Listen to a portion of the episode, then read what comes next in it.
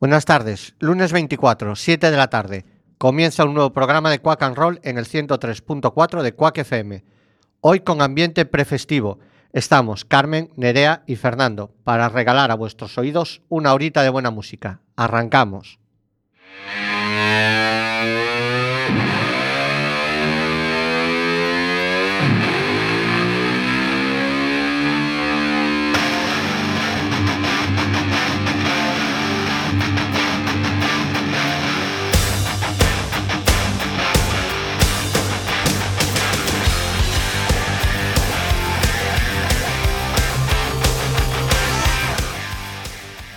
Como decía al principio, estamos en ambiente prefestivo y tengo a Carmen colocándose los cascos con una mano y con la otra cerrando la maleta. Así que hoy comenzaremos escuchando su trío para que disfrute de un merecido descanso.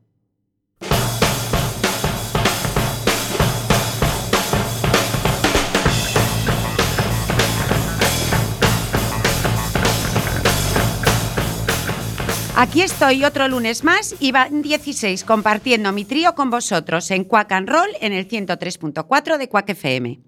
Hoy los tres temas que va a pinchar mi técnica favorita, Nerea, son de un solo grupo, una de las bandas más grandes e influyentes de toda la historia del rock. Si os nombro a Mick Jagger, Keith Richard, Ronnie Wood y Charlie Watts, a todos nos viene a la mente la imagen de una boca con la lengua afuera y un nombre, The Rolling Stones. The Rolling Stones son en esencia la actitud del rock desde que empezaron y en ellos se dan todos sus estereotipos, sexo, alcohol, drogas y dinero. Todos sus componentes son profetas del exceso y Keith Richards es el verdadero Espíritu Santo porque no sabemos de qué está hecho, pero de carne seguro que no. El primer tema que he escogido es del 64, cuando los Stones hacían versiones, y en este caso uno de Buddy Holly, de su álbum England's New West Hitmaster, Not Fade Away.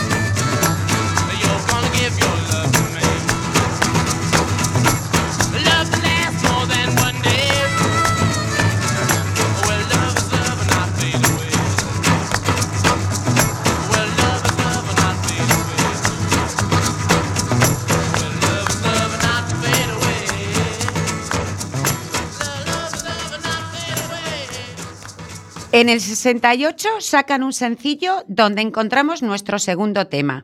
En esta época a los Stones se les iba la mano con el ácido y en uno de esos días de desfase en casa de Keith, a Jagger, que estaba en pleno viaje, se le aparece un tío saltando por el jardín de la casa. De ahí surgió Jumping Jack Flash. Disfrutadla.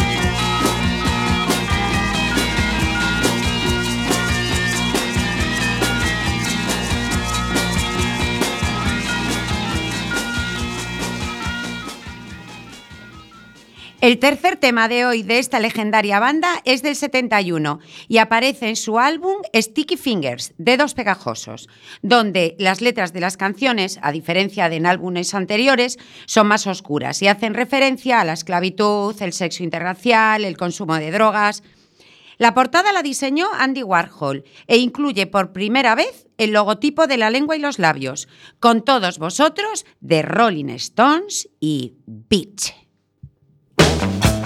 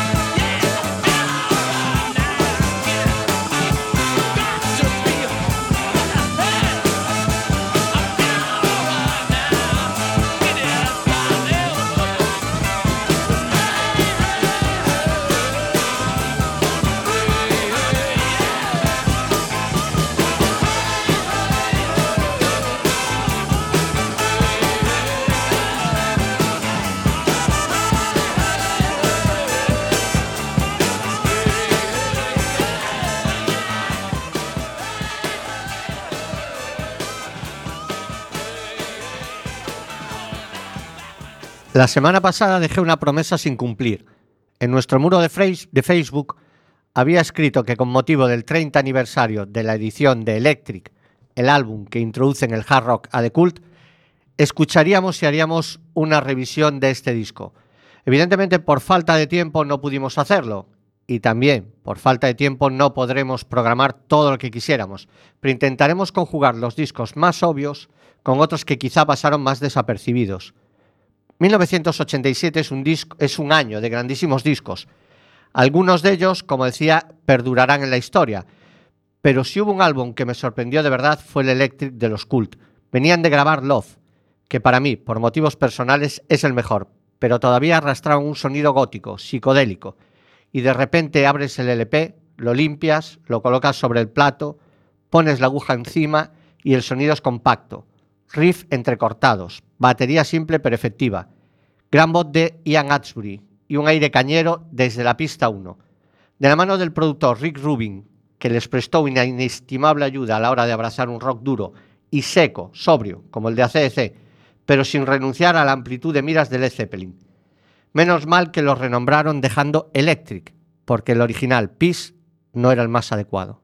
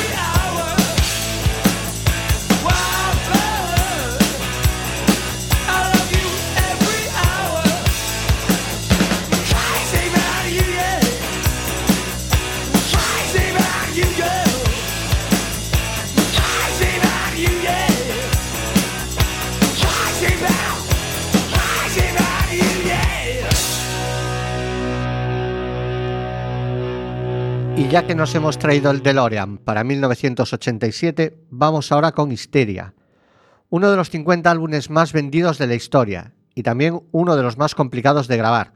Def Leppard pasaron grandes vicisitudes para terminar el álbum. Tardaron cuatro años en hacerlo. Abandonos del productor, paperas del cantante. Pero lo más traumático fue el accidente de tráfico de Rick Allen, batería del grupo, en el que pierde un brazo. Imaginaos la situación. Grupo de rock con un batería manco. Pero el grupo se solidariza con él. Después de muchas horas de discusión, deciden intentarlo y desarrollan la famosa batería electrónica. Después de muchos intentos y con mucha determinación, finalmente lo consiguen, con lo que fue una revolución en la tecnología de baterías. Un único pedal con un sistema disparador, con el que Allen era capaz de tocar más o menos como lo hacía antes. El objetivo del álbum iba a ser una versión hard rock del thriller de Michael Jackson, en el que cada canción era un hit potencial, y vaya si lo consiguieron.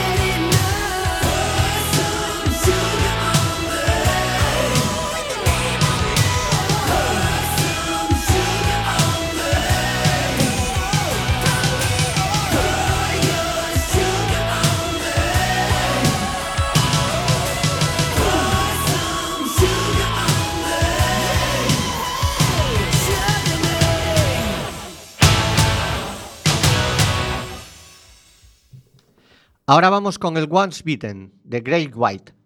Me encantan esos temas que comienzan a ritmo de blues, lentos, arrastrados como yo cuando suena el despertador cualquier día de curro. Pero a medida que va avanzando el tema van subiendo las revoluciones y acaba siendo una tormenta de guitarras e intensidad, como el Freebird de Liner Skinner, Blindman de White Snake o el tema que escucharemos a continuación, Rock Me.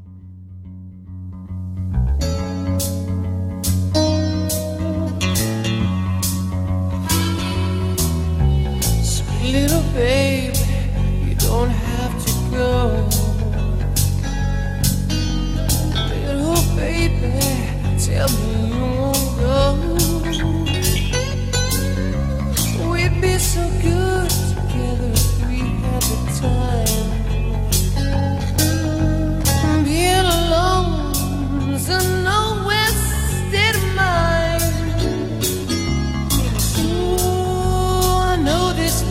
No crime. Oh no. And I will find the time to change your mind. And if you stay the night, hold me tight. We can make the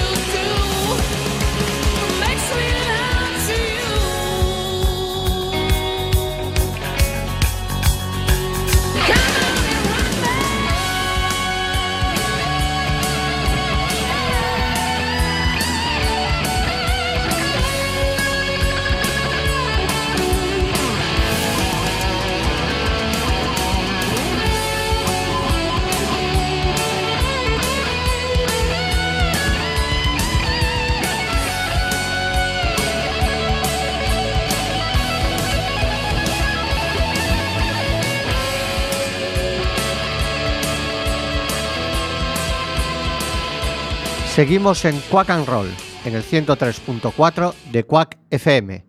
Y como habíamos dicho al principio, continuamos en 1987. Evidentemente, uno de los discos más rompedores de ese año y de la historia del rock es el Appetite for Destruction. Marcó una época y se puede decir que es la génesis del sleazy rock de Los Ángeles. El disco es un auténtico bombazo de principio a fin, y aunque cualquier tema es un single en potencia, It's So Easy fue el primero, y la verdad es que pasó bastante desapercibido. Llegó a un discreto puesto 84 en los charts. Luego lo remediarían con los clásicos Paradise City, Welcome to the Jungle o Sweet Child of Mine, pero nosotros nos quedamos con el primero, con ese ritmo machacón y una voz gutural de Axel.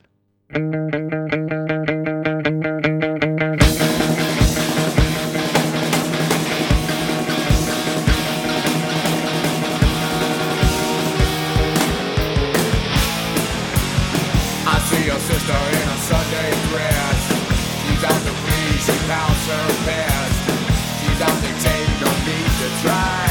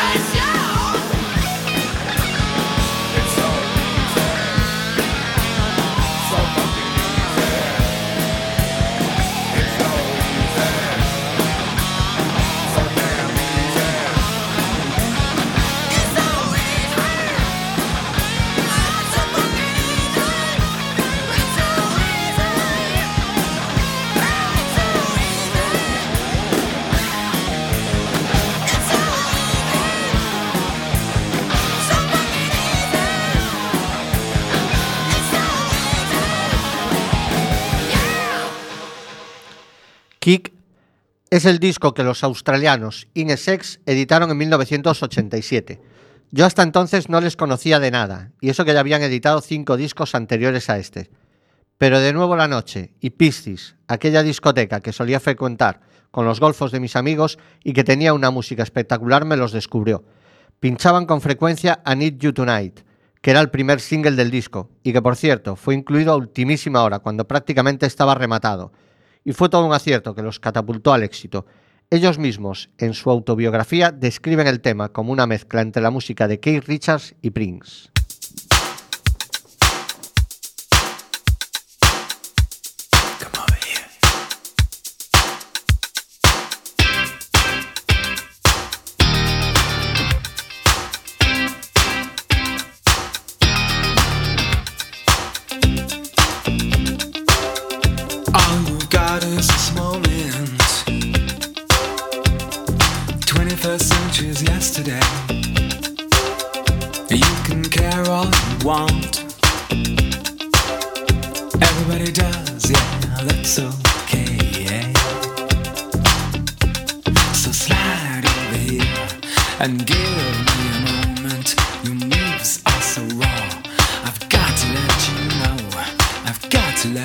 Know.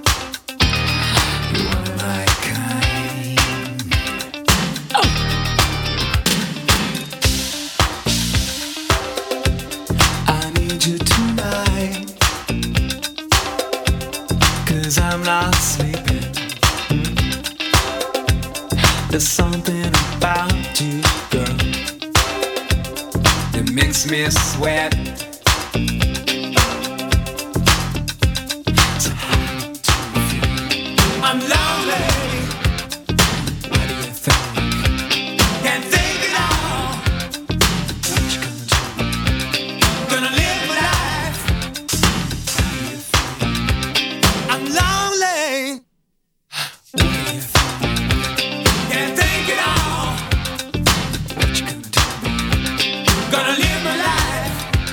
So slide over here and give me a moment. Your moves are so raw. I've got to let you know. I've got to let you know. So slide over here and give me a moment. I've got to let you know. I've got to let you know. One of my kind.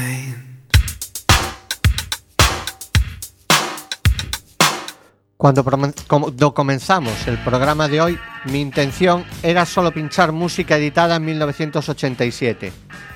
Pero no podía dejar escapar que Quack and Roll asistió el pasado jueves al concierto que dio Chrissy Hine con sus Pretenders y todavía con el incombustible Martin Chambers que conserva eh, de su formación original. Antes de nada, agradecer a la sala Mardi Gras por esa iniciativa de fletar un bus para que todos aquellos que estábamos interesados en ir no nos quedásemos en casa por la pereza de pillar coche, conducir un par de horas y lo que es peor, el regreso. Gracias, Tommy. Gracias, Yolanda. Solo un breve resumen del concierto. Crisi, espectacular. Historia viva del rock. A sus 65 años sigue siendo una de las mujeres más sexys del rock con una presencia escénica brutal. Es un animal de escenario. El resto del grupo tiene que currar muchísimo para que tus ojos aparten la vista de Chrissy. Sonaron clásicos como Middle of the Road, Don't Get Me Wrong, Talk the Town, Night My Veins, una soberbia versión de Him to Her a capella, o este Message of Love que está sonando al fondo. O el final con Precious. Pero he de reconocer que el tema que más me emocionó escuchar fue el que escucharemos en un ratito, I Go to Sleep. Esa susurrante voz que Chrissy diciendo que se va a dormir y que le gustaría que estuviese allí, no sé si es la nana adecuada.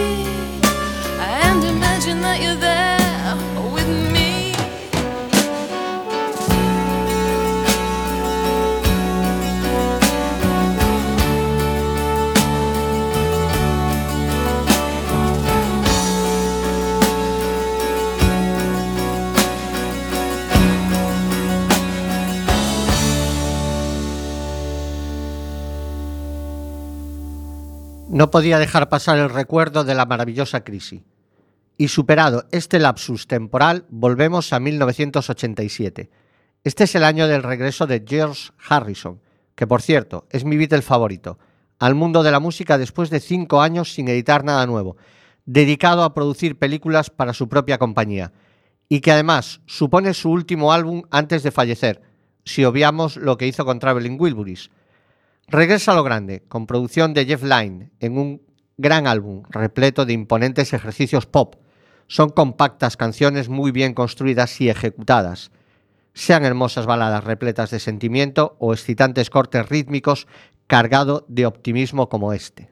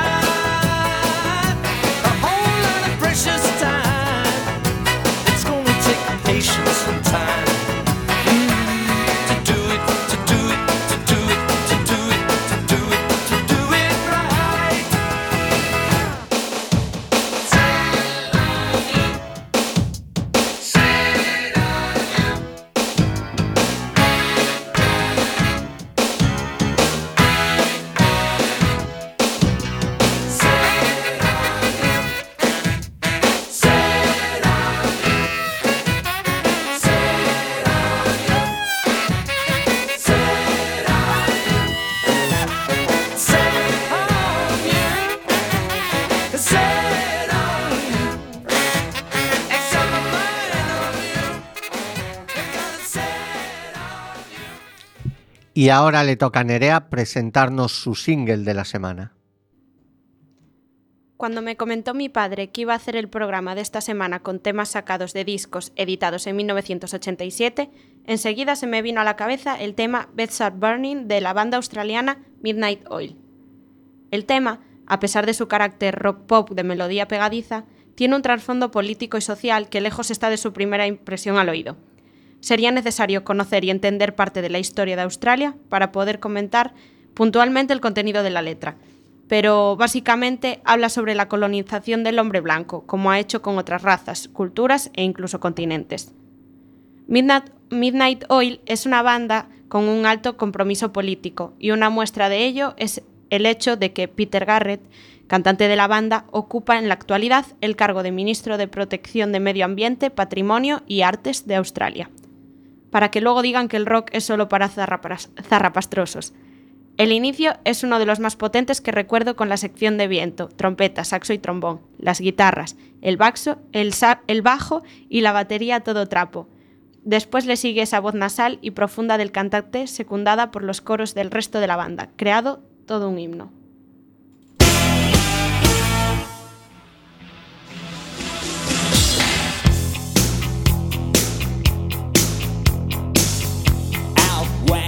River broke, the bloodwood and the desert oak, holding wrecks and boiling diesels, steaming 45 degrees. The time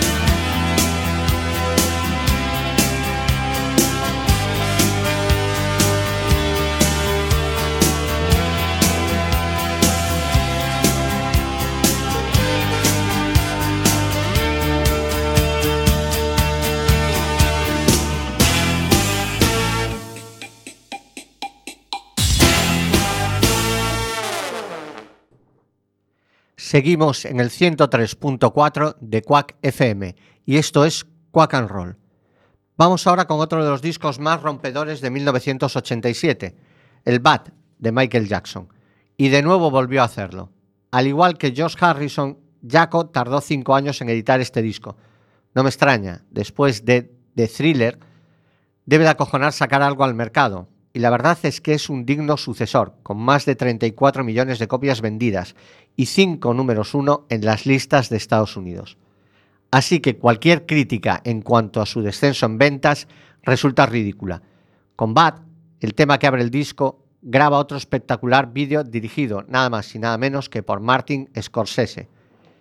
En el álbum hay grandísimos temas, como The Way You Make Me Feel o el maravilloso Smooth Criminal, pero el que realmente me impactó fue Dirty Diana y el videoclip. El tema es todo un trayazo de hard rock, con un solo bestial de Steve Stevens, guitarra de Billy Idol. En el videoclip parece todo un hard rocker este Michael.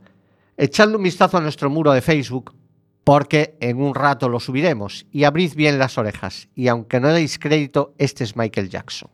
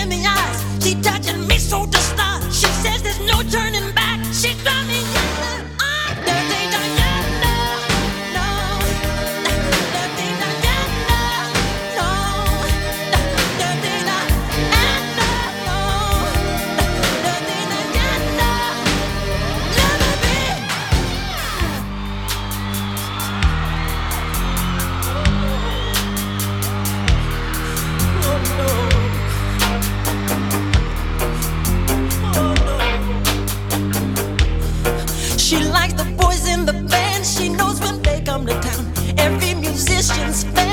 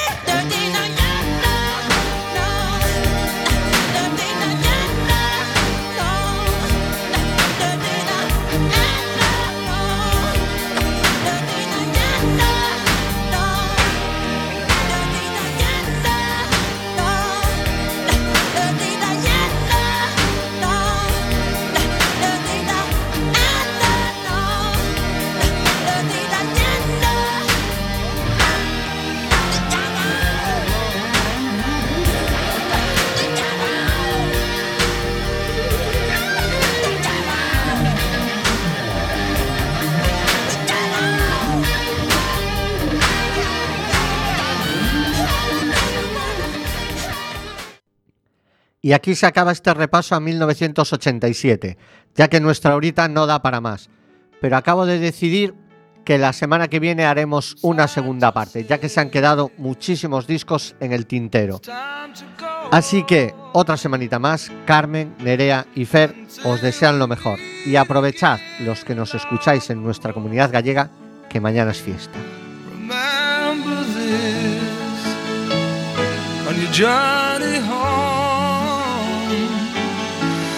When you hear the thunder roar, you're not alone.